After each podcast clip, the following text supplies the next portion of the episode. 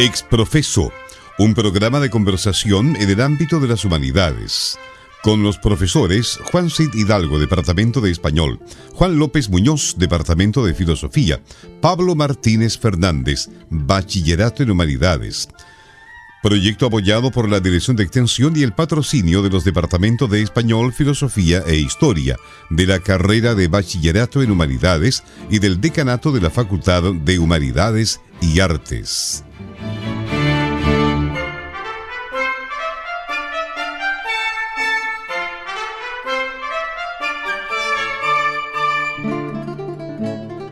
Hay una bella palabra en inglés, oblivion, que ustedes a lo mejor suponen en castellano es o corresponde al término olvido. Pero Oblivion es el nombre de un filme del año 2013, una década ya. Vaya, cómo pasa el tiempo, ¿no? Una década ya. Es una película de ciencia ficción que quizá tuvo menos repercusión de la que sus creadores hubiesen deseado eh, se trata de un filme que tiene los, los ingredientes como para haber, diríamos, haberse convertido en un éxito de taquilla. Ser éxito de taquilla, eh, por si acaso, no necesariamente significa que se trate ni de un buen guion ni de una buena película. Tampoco soy yo un juez calificado en esta materia, simplemente digo que puede resultar un éxito de taquilla una película que es mala y viceversa. Eh, Oblivion cuenta con eh, la participación de eh, al menos dos estrellas reconocidas, Tom Cruise y Morgan Freeman. Es una película de ciencia ficción, es una película, eh, digámoslo así, futurista, con una buena banda sonora. Bien. será este el tema del día de hoy. Vamos a hablar un poco de, algunas cuestiones que se desligan, se, digamos, se desarrollan, mejor dicho, desde este, desde este filme. Algunas consideraciones que, como siempre, en nuestras conversaciones nosotros llevamos adelante, relativas a las implicaciones eh, morales que a veces tienen los planteamientos de algún filme o, qué sé yo, lo, que está involucrado desde un punto de vista más bien eh, respecto del, de, la condición humana, de, de la libertad, de, la conciencia, etc. Así que de eso vamos a conversar el día de hoy debo decirles que en el libro de asistencia vamos a colocar justificado al profesor Juan Cid, a quien le mandamos un cálido y cariñoso abrazo, porque Juan está enfermo, está un poquito delicado, y mm, la verdad es que mm, no está, no está tampoco eh, en, la actividad cotidiana de, las clases, está con licencia, está, bien delicado, así que le mandamos un gran saludo. Nuestro colega Pablo Martínez también está, enfermo, así es que mm, los que vamos quedando, ¿no es cierto? Álvaro y yo les vamos a acompañar haciendo el doble del esfuerzo de, tratar de, llevarles un tema de interés. Así es que, por supuesto, que saludo aquí a mi colega y amigo don Álvaro Escobar. Buenas tardes, Álvaro.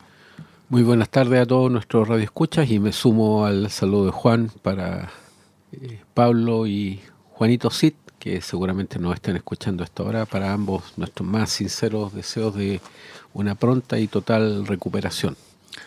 Por supuesto, pero también para todos los que nos están escuchando y a lo mejor están un poquito delicados de salud, bueno, se extienden nuestros buenos deseos a través de las ondas de la radio. Nuestra misión es acompañarles y plantearles algún tema de conversación que les resulte interesante y donde le aportemos eh, a esta conversación una perspectiva, digamos que pueda resultar de interés útil o por lo menos en cierta medida y dentro de lo que cabe novedosa. Vamos a hablar de Oblivion, como les señalaba, que es una película del género ciencia ficción. Eh, fue dirigida por Joseph Kosinski. Es un filme del año 2013 y está protagonizada por un, grupo de, de, actores, aunque por las características de la película, de la película, en realidad eh, yo no digo que se pudiese haber convertido en una obra de teatro, pero, pero eh, el conjunto de actores sobre los cuales pesa el desarrollo de la, de la trama del filme son eh, muy poquitos, un grupo muy pequeño. está junto a Tom Cruise y Morgan Freeman, Olga Kurilenko, Andrea Risser Borug, Melissa Leo y Nikolai Koster-Waldau. El, el, filme se centra en el año 2077. Es uno de estos filmes que eh, instala como premisa em, una situación em, de, de, caos, una situación apocalíptica en la Tierra, ¿no como muchos otros filmes que alguna vez hemos comentado, como, qué sé yo, 12 monos, o que, que Metrópoli o alguno de estos, ¿no es cierto? Bien, em, entonces eh, este filme está ubicado cronológicamente en el año 2077, nos falta tanto en realidad, y eh, la Tierra ha sido ha recibido ha sido objeto de un ataque extraterrestre. Y eh, en, una, en un conflicto bélico devastador, la, la, humanidad, digámoslo así, el, bando de quienes defienden la Tierra resultó victorioso, pero el costo ha sido una devastación prácticamente total. De modo que la mitad del planeta está destruida, ¿no es cierto? Y los sobrevivientes han tenido que ser evacuados al, al, al satélite Titán de Saturno. Eh, hay un grupo de, oficiales, de funcionarios que tienen que mantener de alguna manera eh, algunas, algunas eh, estaciones de monitoreo en la Tierra. Uno de ellos es precisamente Jack Harper, un antiguo comandante de la NASA y un técnico que está a cargo de los drones, que debe prestarles supervisión y asistencia. Y él en esa, en esa estación reside con una acompañante, Vika Olsen, em, donde deben patrullar con tecnología muy avanzada, ¿no es cierto?, la zona que está a su cargo. Esa es más o menos la premisa de la película. Y estamos en un filme de ciencia ficción con todas las complejidades y, todas las, las, premisas, ¿no es cierto?, em, todos aquellos elementos que Humberto Eco a propósito de la literatura llamaba la cooperación del lector, ¿no es decir, aquellos elementos que nosotros asumimos del género. Sí, en este caso, eh, quizás contextualizar un poquitito de qué se trata este género, que es un género con vida propia dentro del cine, que es el llamado género apocalíptico o género de escenario apocalíptico. Ahí tiene distintos nombres, pero básicamente es lo mismo. Y básicamente son películas en que ponen escenarios en los que la humanidad sucumbe ante alguna forma de catástrofe o colapso eh, social mundial y se les llama también a veces películas posapocalípticas porque normalmente eh, la trama de la película transcurre en posterioridad a dicha catástrofe. normalmente estas eh, catástrofes tienen que ver con eh, guerras, enfermedades, situaciones por el estilo que han llevado a que este género tenga a su vez subdivisiones. Entonces están estas películas post-apocalípticas asociadas a catástrofes nucleares.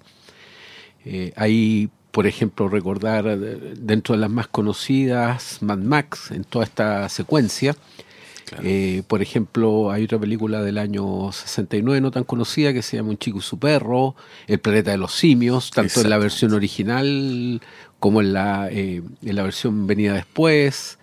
Eh, en fin, pero son todas películas que se sitúan en escenarios posteriores a, la, alguna catástrofe nuclear, donde queda un pequeño grupo de sobrevivientes eh, normalmente eh, muy precarizados tecnológicamente y que se ven obligados a sobrevivir a algún peligro eh, presente en ese momento. Después hay otro tipo de películas apocalípticas que tienen que ver ya con temas de extraterrestres, donde vienen extraterrestres, nos invaden. esa invasión tiene un enorme costo para los terrícolas. Normalmente los escenarios en que estas películas se plantean son de derrotas, eh, donde queda un mínimo de seres humanos que deben enfrentar eh, para sobrevivir a estos eh, extraterrestres. Y aquí ubicamos, por ejemplo, quizás la más conocida de toda la Guerra de los Mundos. también está Marcianos al ataque, claro que esta tenía un, tono un tanto humorístico. Claro, claro. la misma, yo siempre digo la misma versión de Marcianos al ataque, pero un poquito más seria, que es el Día de la Independencia. Bueno, hay un filme que protagoniza eh, este, este, actor que era el de belleza americana que ha tenido unos problemas. Kevin Spacey. Kevin Spacey, eh, donde él es un paciente, eh, digamos que es atendido en un hospital psiquiátrico y que sostiene ser un, un extraterrestre.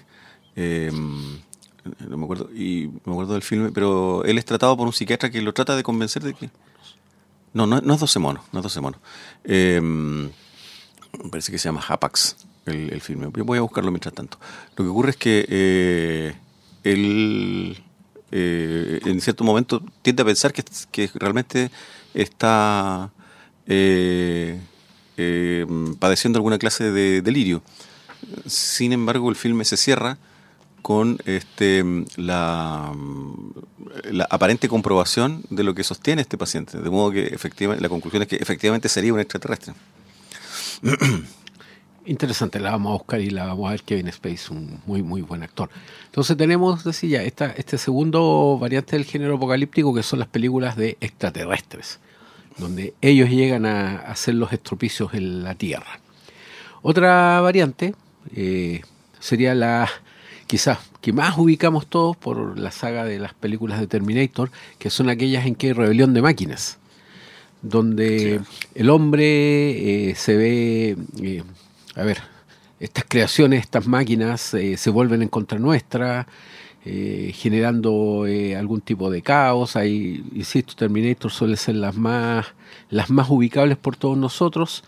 Eh, Ahí recuerden que las máquinas de pronto deciden, tomando eh, vida propia, por decirlo de algún modo, a través del enorme desarrollo de la inteligencia artificial, eh, deciden eh, la eliminación de la humanidad y se establece una, una guerra en la cual la humanidad queda también al borde de la extinción. Y, y básicamente estas películas, insisto, de este, esta variante del género apocalíptico, tienen este, este giro, que son, son las máquinas son nuestros enemigos. Eh, Matrix también juega un poco con esa idea.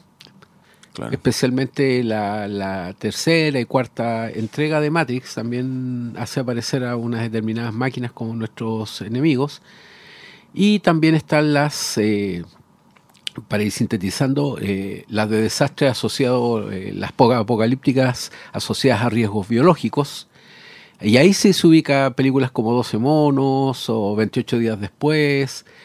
Eh, y hay una que se llama Epidemia. Ta también hay una que se llama Epidemia y creo que después salió otra, eh, eh, perdón, que es un, un, reciclaje, no después, sino que es un reciclaje del hombre Omega, donde trabaja Will Smith. Soy leyenda. Donde el escenario es el mismo, hay una situación biológica, una plaga, una epidemia, una pandemia, algo que genera esta catástrofe en la humanidad. Y por último, eh, dentro de estos géneros están las de desastres ecológicos, ya sea una tormenta, eh, ya sea una nevazón gigantesca, un cambio climático eh, brutal. Y ahí tenemos, por ejemplo, el día que la Tierra se detuvo, el día después de mañana. incluso algunas un poquitito más para niños, como por ejemplo Wally, -E, también eh, tiene que ver con, con, esta temática de fondo.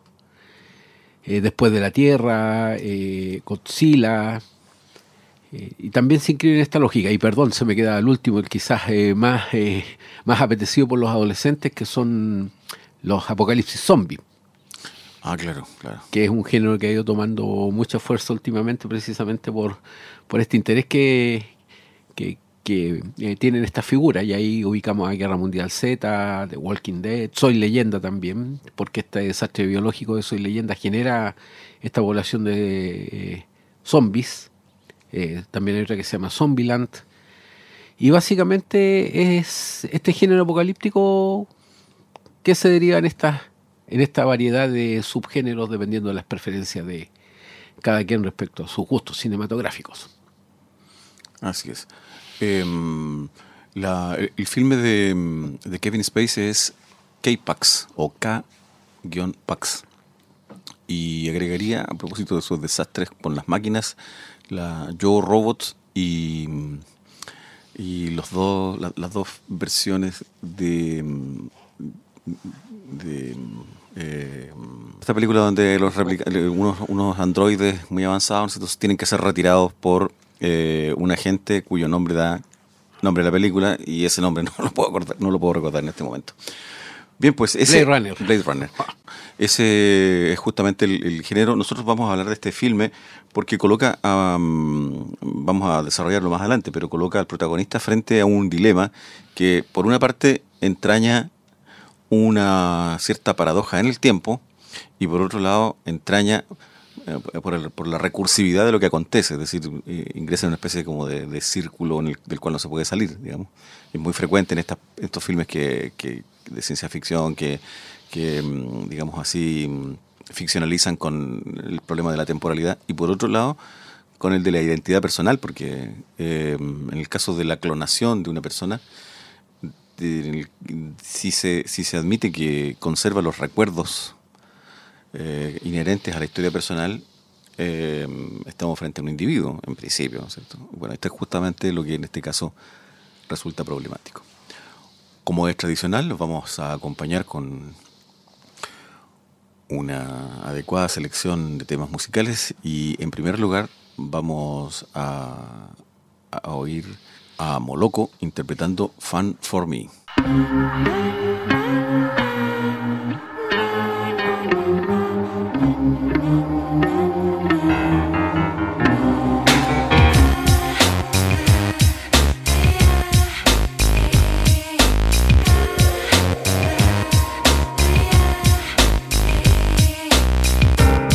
that I was dreaming. I was wired to a clock. I tickle by the minute hand. Tick tock, tick, tick tock. I dream I'm on a train.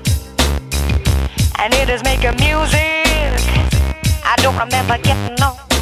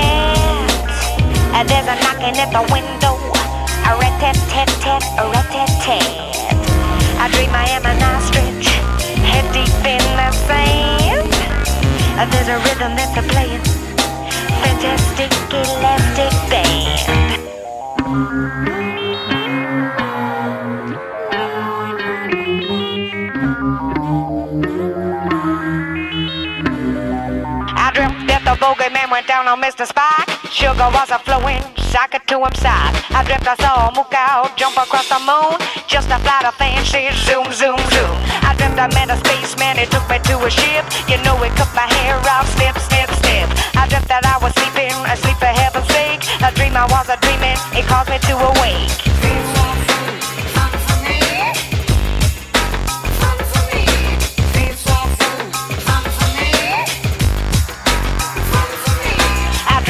was way up, I was standing on the top with the feeling I was falling.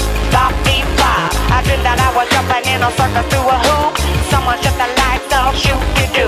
I dreamt that I was fast, I was never shutting up. I was going in a hurry, I was giddy up, giddy up. I dream I'm in the park, I'm standing in the nudie. I'm getting what I wanted, tutti, fruity, tutti, fruity.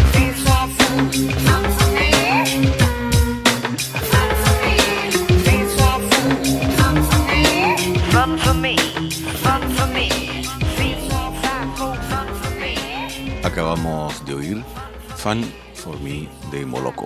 Estamos en Radio Universidad de Concepción acompañándoles desde Exprofeso. En esta oportunidad conversando acerca de un filme de allá del 2013, un filme que nos plantea un escenario ficcional ubicado en el año 2077 luego de el catastrófico resultado de una invasión extraterrestre donde la humanidad ha debido refugiarse o emigrar a una luna de Saturno, a Titán, y en la Tierra queda un, reducido destacamento de observadores y de vigilantes que eh, debe eh, custodiar El, territorio.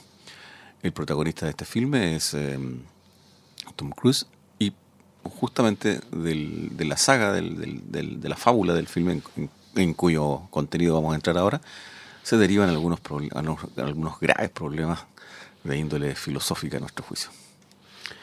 Sí, eh, bueno, antes de empezar el análisis, un pequeño dato curioso. Originalmente esta película se iba a estrenar el 10 de julio del año 2013, esa era su fecha de lanzamiento, pero eh, el 19 de julio del 2013 se iba a reestrenar Jurassic Park, eh, la versión original, en 3D, remasterizada, con los dinosaurios reaceitados. No, era un buen momento. Y no fue un buen momento, entonces decidieron postergar el lanzamiento para evitar precisamente que chocaran ambas películas en la taquilla y, seguramente temiendo que frente a los dinosaurios eh, Tom Cruise no iba a tener mucho, muchas chances. Muchas posibilidades. Muchas posibilidades. Sí, bueno, siempre hay que evitarla. Siempre que se pueda hay que evitar una, una pelea tan desigual, ¿no es cierto? Pero contemos un poquito eh, de qué se trata el filme, si te parece, Álvaro. No sé si hay algo que tú quisieras destacar de, la historia de la película como tal, para que quienes la hayan visto, digamos, se, acuerden un poco o, establezcamos cuál es básicamente la trama. Y quienes no la hayan visto, bueno, se hagan una idea acerca de, de lo que estamos contándoles. No obstante, hoy día está de moda esto de no hacer adelantos o spoilers, pero bueno, si vamos a conversar del filme, inevitablemente lo va a hacer. Y de todas maneras, yo creo que eh, por mucho que uno cuente, eh, ver la película siempre es algo infinitamente mejor, o sea... Bueno, mira, al respecto yo siempre le digo a mis amigos y cuando con, con, Vicente me dijo conversamos de cine, siempre les digo, mira, una novela uno la lee tres, cuatro veces porque la, si es buena la va a disfrutar. Que te cuente, saber el final, claro, mata un poquito una especie de expectativa por la novedad, pero eso es lo menos importante realmente, ¿no? Entonces, qué sé yo, uno, bueno, uno vuelve a leer el Nuevo Testamento y más o menos ya conoce el final, digamos, entonces de ahí para abajo... ¿Qué más? ¿Qué, más o qué menos? No, pues además hay tantas películas que en su solo título anuncian el hasta el final de la película. O sea, si uno fue a ver Titanic, tenía más que claro cuál iba a ser el final de la película y no había mucha expectativa en, aquello. Pero básicamente la película es una película, digamos, eh, modesta en sí, no tiene intenciones de cambiar la historia del género ni nada por el estilo. Eh, es una película para entretenerse. A mí me sorprende mucho de pronto eh, la crítica cinematográfica que hace, a ver, de pronto crítica, pidiéndole a la película más que aquello que la película pretende entregar. Sucede mucho, por ejemplo, con las películas históricas, de, contexto histórico, que a veces hay críticos que me hago cargo del adjetivo con cierta pedantería, eh, sacan a relucir eh, lo que ellos llaman errores históricos, que el personaje en realidad eh, no estuvo aquí en ese momento, que el personaje en realidad no utilizaba tal elemento del vestuario que aparece en la película, cuando en realidad es solo una película con un contexto histórico. Yo creo que con Napoleón ahora está sucediendo aquello, o sea, se le ha criticado mucho, eh, casi pretendiendo que fuese una clase de historia, cuando en realidad es solo una película que utiliza un personaje histórico como, como, eh, como pie forzado para contar una historia. Pero en fin, ya, esta película, que insisto, es una película entretenida, no, pretende más tampoco y en ningún momento han dicho que, que pretendiesen más, está efectivamente ambientada en el año 2077 y vaya como pasa el tiempo porque el 2077 no está tan lejos que digamos, eh, donde la Tierra, una vez más, nuevamente ha sido atacada por extraterrestres. Claro, se encuentra devastada. Y claro, y esta vez, eh, aunque ganamos la guerra, la victoria fue bastante pírrica porque la Tierra quedó tremendamente a maltraer, porque efectivamente nos eh, defendimos con todas nuestras armas.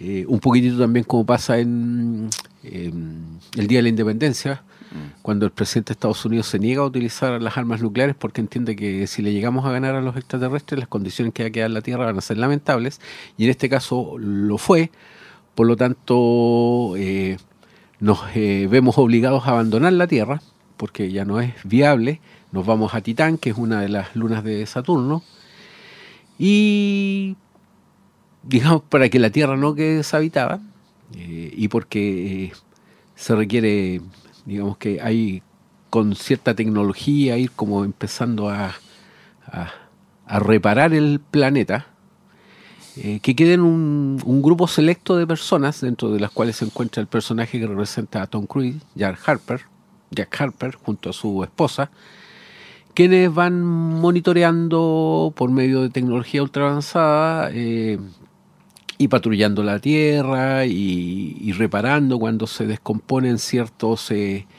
eh generadores de energía, eh, ciertas eh, armas, y aquí no pude evitar de pronto ver una especie de guiño o saludo a películas como Robocop, en este diseño de armas que van monitoreando la Tierra o, la van protegiendo de estos personajes llamados los carroñeros, a los que van buscando y van van eliminando. Y de pronto, eh, a raíz de que una de estas, eh, de estas armas se ha descompuesto, Jack Harper, eh, a la búsqueda de, para encontrarla y repararla, descubre un sector, un lugar, donde hay algo más de lo que él pensaba encontrar.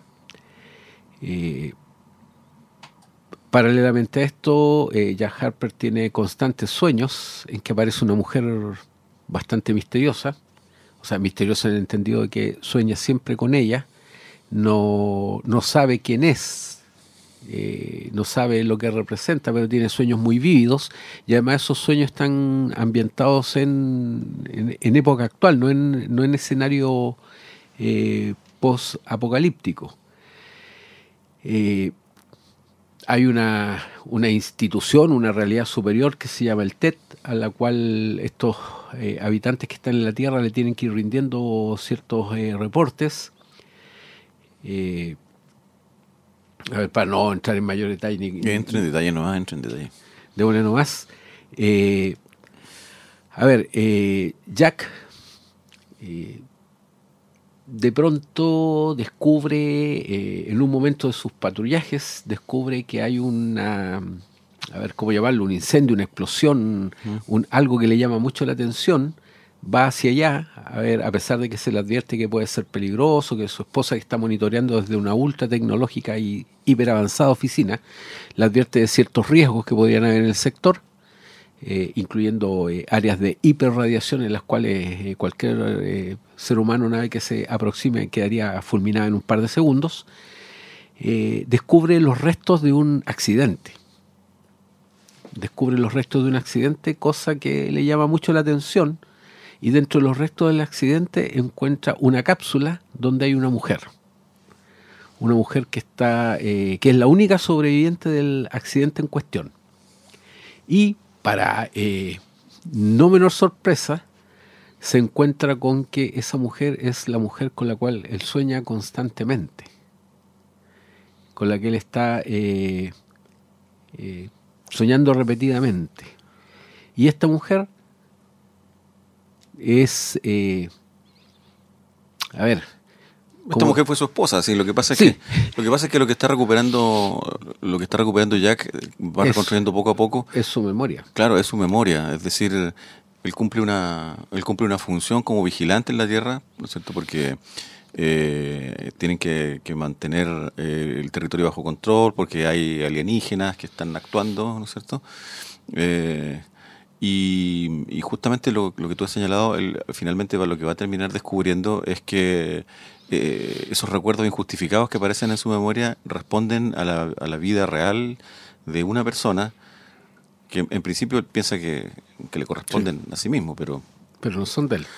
No son de él porque eh, finalmente lo que ocurre es que él es el, clon de un, eh, de un oficial que aparte de la tripulación de una nave que se que se digamos que, que colapsó eh, él en un momento, Jack, ¿no es cierto?, en sus labores descubre los restos de una nave y rescata de ahí em, unos, unos cápsulas. cápsulas, ¿no es cierto?, dentro de las cuales hay personas y ahí rescata a una tal Julia. Y esa Julia, una vez que se recupera, ¿no es cierto?, le revela que ella es la esposa, es, su esposa, es decir, es la esposa del Jack original, digámoslo así. Entonces estamos frente a un, a un eh, Juan Sid nos diría aquí, ¿no es cierto?, un tema clásico de la, de la literatura que, que es la, parece que se llama la, la, anagnórisis, que es el momento del descubrimiento, que es cuando alguien descubre verdaderamente su identidad. Algo así como lo que ocurre con Edipo cuando eh, se da cuenta que, el, que es el hijo del rey. Que, claro, que, que, que esa, esa, digamos, esa no, profecía, pero ese, ese vaticinio que había sido hecho, ¿no es cierto?, que le había sido hecho, eh, justamente se cumple en su persona. Y es un, un, momento de descubrimiento. Bien, pues estamos en Radio Universidad de Concepción, en esta oportunidad conversando acerca de um, Oblivion, un film del año 2013, y vamos a oír a continuación Underwater Love, un tema de Smoke City.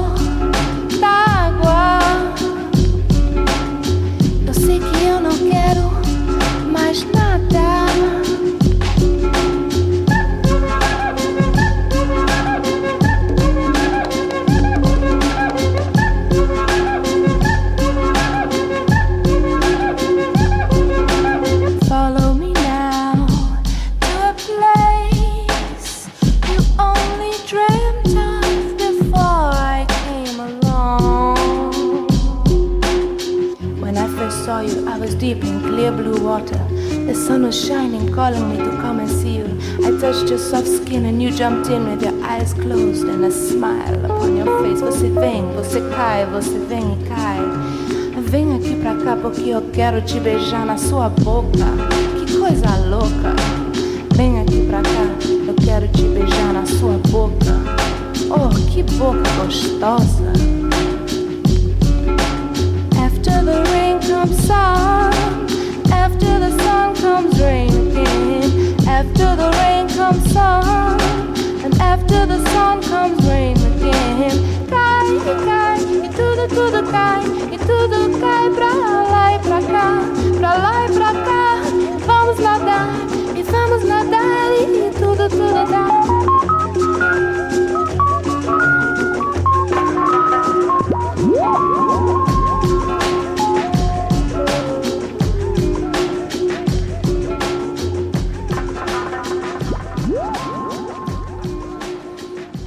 Acabamos de oír Underwater Love, un tema de Smoke, del grupo Smoke City.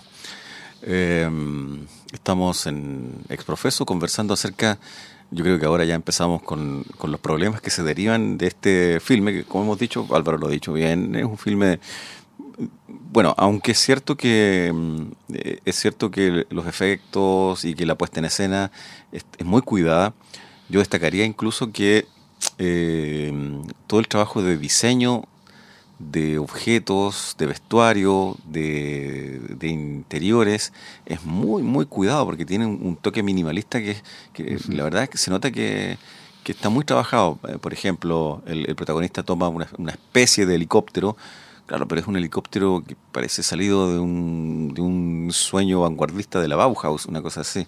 Eh, por otra parte, son diseños que eh, en el filme los presentan como muy ecológicos, es decir, eh, eh, con una tecnología muy limpia, eh, muy simples, de colores, qué sé yo, blancos, celestes o transparentes. Entonces, transmiten toda esa idea de una tecnología de avanzada, pero también una tecnología limpia. Sí, es que hay, hay un detalle ahí que yo creo Sí. es digno de, de- de- de considerar, ya Ujú. entrando en los temas que, que- que uno puede aprovechar de discutir o conversar a partir de esta película. Que es efectivamente, y yo lo asocio, por ejemplo, con otras películas como Wally, que uno puede decir, ya, pero Wally, por favor, es una, es una película animada para niños. Pero insinúa algo también, pues es que esta- estas parejas, igual que en la isla, que, que, que, que- que proyectan esta estética tan como pura, por decirlo de algún modo, representan también la necesidad de un renacer de la humanidad. Eh, independiente de las razones que hayan llevado al, conflicto eh, que habría puesto a la Tierra en este escenario tan catastrófico, eh, si, si la humanidad debe renacer, si la humanidad va a renacer, evidentemente que tiene que renacer a partir de un, de un, de un diseño que demuestre que comprendimos el error que cometimos. Eh, y a lo mejor si efectivamente eh, estas superarmas que utilizamos a condición de sobrevivir eh, destruyeron la Tierra, bueno, la, la reconstrucción de la Tierra tendrá que ser a partir de, de, de, precisamente como tú lo dices Juan, de tecnologías que permitan que la Tierra se recupere, de tecnologías que permitan que la Tierra vuelva a ser habitable. Vuelvo a insistir, por ejemplo, en cómo Wally también toca este, este tema, eh, de cómo es necesario volver a purificar la tierra, volver a limpiarla. A mí me llamó mucho la atención esta idea de la flor, de la flor que aparece, Claro.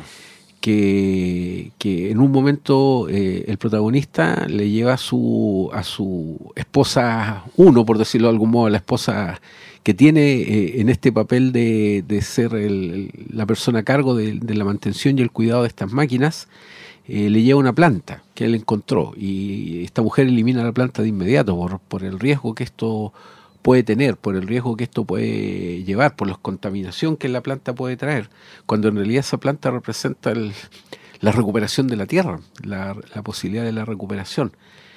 Eh, y lo otro que, bueno, aparte sí, efectivamente hay una estética bastante cuidada, un diseño bastante interesante, eh, no satura, porque hay películas que de pronto en estos afanes futuristas presentan, eh, presentan una sociedad como excesivamente tecnologizada, con, con una saturación de elementos. En este caso hay efectivamente una simpleza en todo lo que ellos utilizan, hay una sencillez en, en todos los diseños. Eh, yo diría que el tema más interesante que presenta la película es el tema de la clonación. Especialmente cuando uno se da cuenta que el, que el clon eh, guarda recuerdos, que el clon tiene evocaciones del, de, de su original, de su versión original. Y el momento en que se enfrentan, porque en la película hay un momento en que se enfrentan eh, y pelean, eh, el, el choque que se produce entre el uno y el otro, y no solo es un choque físico, sino eh, hay un momento en que Tom Hanks, eh, Tom Cruise, perdón, eh, Tom Cruise, que, que tiene películas bastante buenas, eh, hay un momento en que se miran, se miran y, y- y tratan de comprenderse quién es el uno y quién es el otro Claro. y el tema del juego de los recuerdos. Al final, eh, en, en- en este clonado y en este eh, clon, eh, ¿quién guarda los recuerdos? Claro. Bueno, hay un, hay un asunto que parte como un elemento de un filme de ciencia ficción, por lo tanto, desde luego, un planteamiento ficcional. Sin embargo, eh, debido a que la ciencia contemporánea avanza rápidamente en, en varias, en varias líneas, de hecho, me parece que es una coincidencia algo, algo favorable el que el- en el programa de la semana pasada hayamos estado conversando justamente acerca de mm, las consecuencias de la intervención a nivel genético eh, que están, están planteadas en, en ese texto de Slavov Zizek, que comentamos, ¿no es cierto? Eh, el hombre nuevo. Y en este caso hemos vuelto, claro que por, otro, por otra vía, a una pregunta que también tiene que ver con un asunto que, si bien es cierto, reitero, está planteado en, un, en una eh, en un elemento ficcional como es un filme, más encima de ciencia ficción, que fundamentalmente apunta a la entretención, eh, consiste precisamente en plantear una duda respecto de lo que podríamos llamar la identidad personal.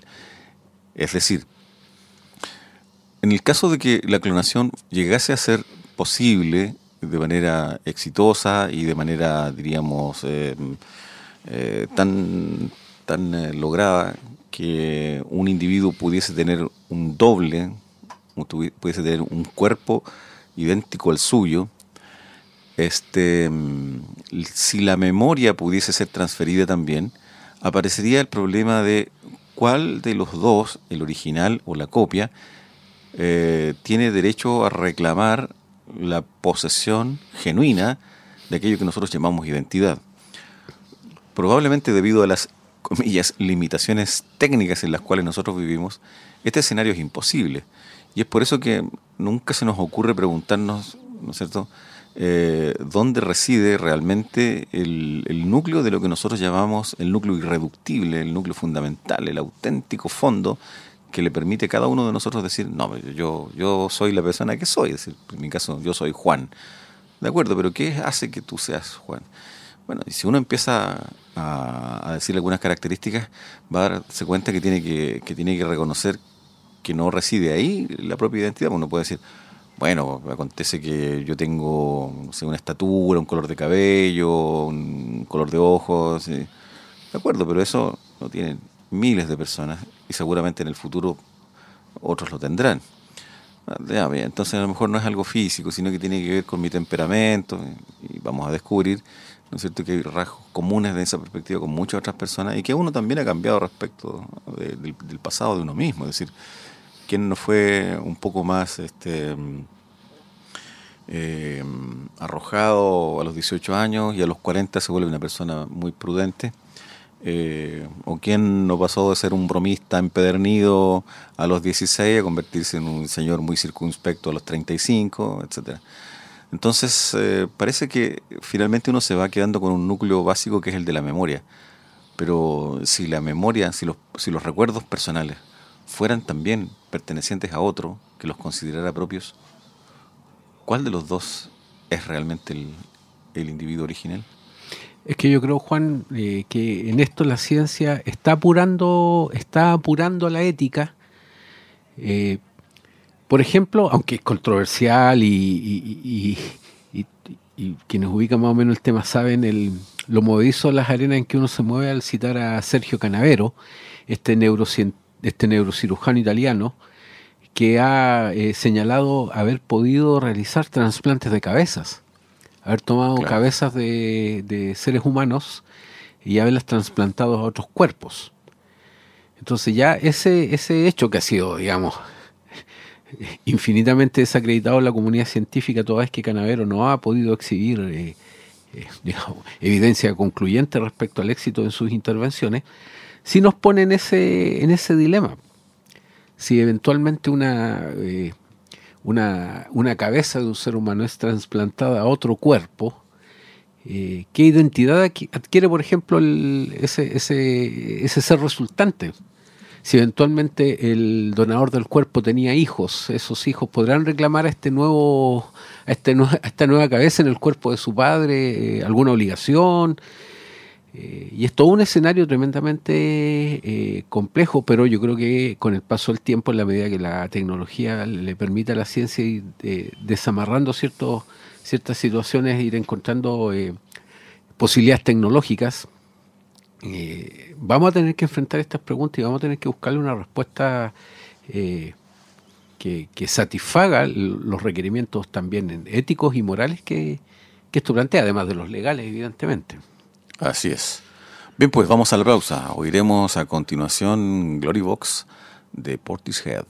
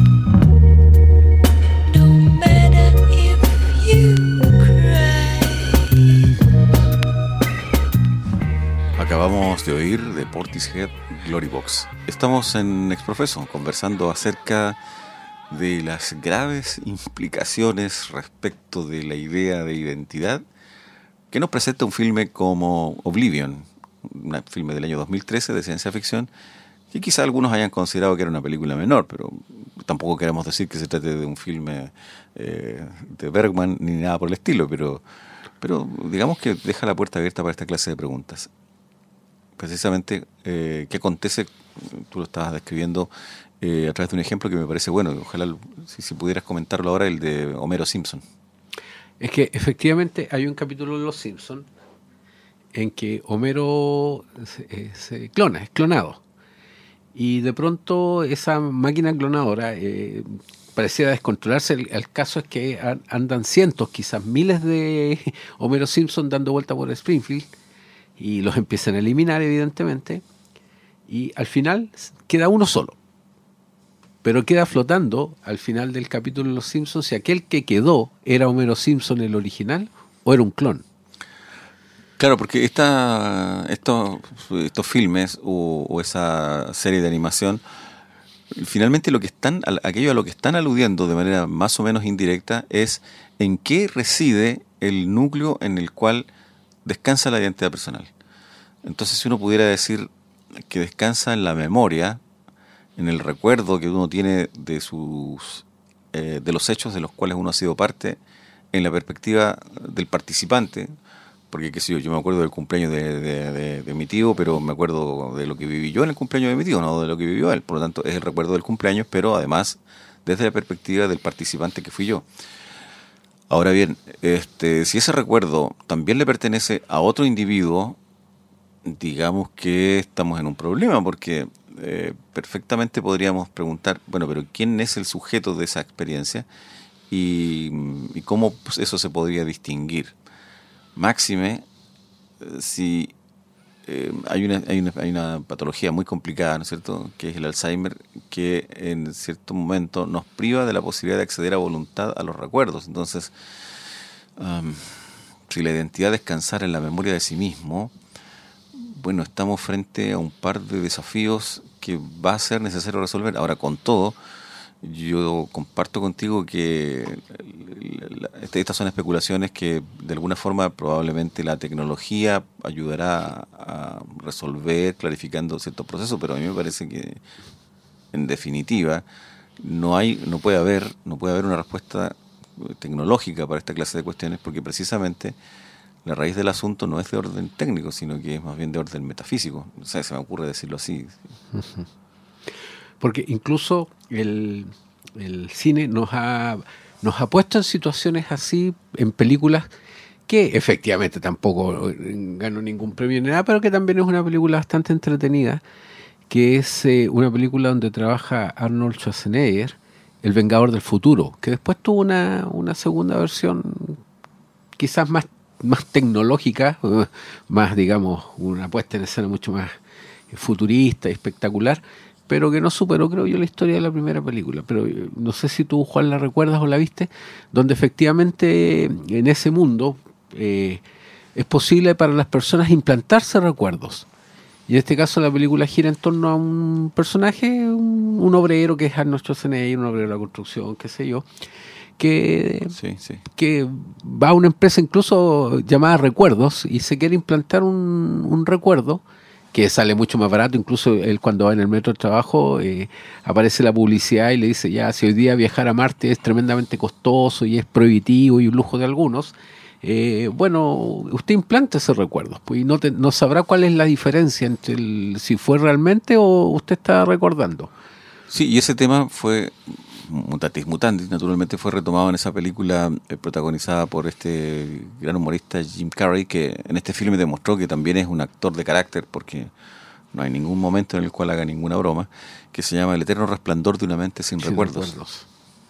Que También tiene que, en ese caso con la eliminación de recuerdos. Sí, yo creo que ahí eh, hay un tema quizá al que vale la pena dedicarle un, un programa especial, porque a mí se me viene también a la memoria el- en este momento el documental de Augusto Góngora, sobre la vida de Augusto Góngora y sobre la enfermedad y cómo la enfermedad y, este documental lo permite, eh, cómo eh, a través de este, este- esta grabación de estos episodios finales de la enfermedad de Augusto Góngora, vimos precisamente cómo Augusto Góngora va perdiendo sus recuerdos, eh, a pesar de todos los esfuerzos, tanto médicos como de su esposa Paulina Urrutia, de- de ayudarle a conservarlos. Y uno se plantea ahí la pregunta, bueno, ¿y en la pérdida de estos recuerdos se pierde Augusto Góngora? Claro, claro. Nosotros eh, hicimos un programa, eh, me parece que fue el año 2020, debe haber sido 2021, eh, acerca de un profesor de música británico que eh, sufre una afección, me parece que es provocada por un virus, no recuerdo la causa, la verdad es que en este momento no importa, pero él, claro, él tenía una capacidad de recordar lo que había acontecido en el lapso de los últimos dos o tres minutos. Sí, sí, eh, sí. Sí, yo eh, recuerdo haber visto, claro, de él que él, él padeció una situación, él, iba a decir lo recuerda, eh, padeció una situación de un intenso dolor de cabeza, estuvo hospitalizado un par de días y después cuando salió del, del hospital eh, había perdido su capacidad de memoria a mediano y largo plazo y retenía retenía lo, lo último solamente, excepto una cosa, que era su capacidad para tocar el piano.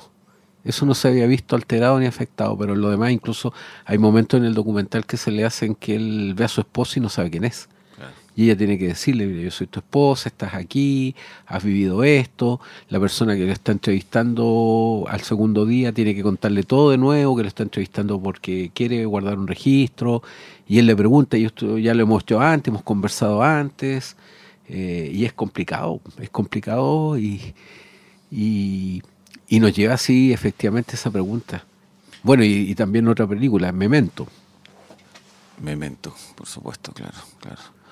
Eh, es interesante porque diríamos que es una de las experiencias cotidianas más recurrentes, más frecuentes, eh, la de acordarnos dónde dejamos las llaves, este, mm, qué sé dónde dejaste estacionado el vehículo, eh, qué compromisos tienes mañana, cuándo es el, eh, cumpleaños de tus hijos, cuándo es el aniversario de matrimonio, bueno, de eso casi la mitad de la humanidad parece que no se acuerda.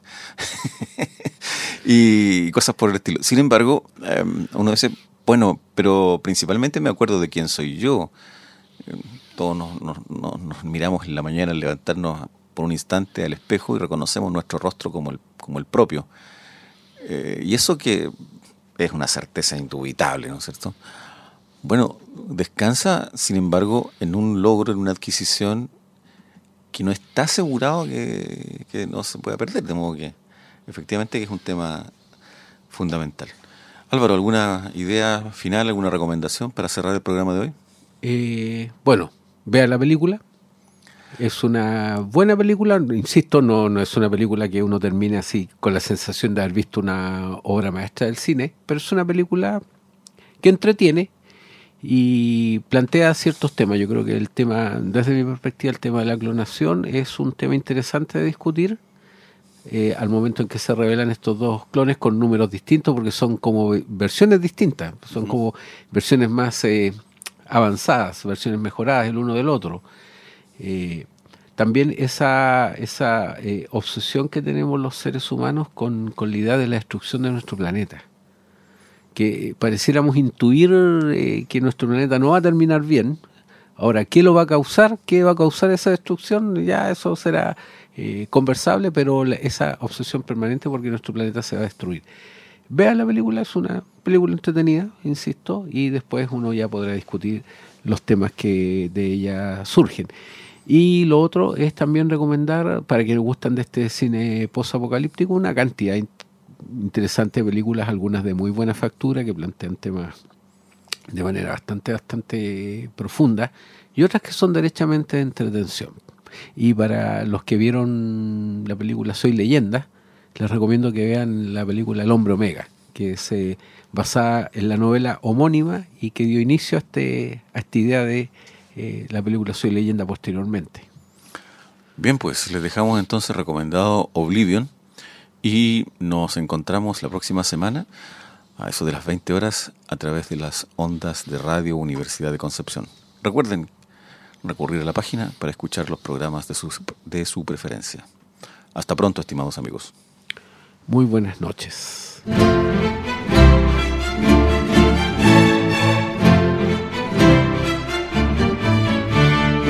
Exprofeso, un programa de conversación en el ámbito de las humanidades. Con los profesores Juan Cid Hidalgo, Departamento de Español, Juan López Muñoz, Departamento de Filosofía, Pablo Martínez Fernández, Bachillerato en Humanidades. Proyecto apoyado por la Dirección de Extensión y el patrocinio de los Departamentos de Español, Filosofía e Historia, de la carrera de Bachillerato en Humanidades y del Decanato de la Facultad de Humanidades y Artes.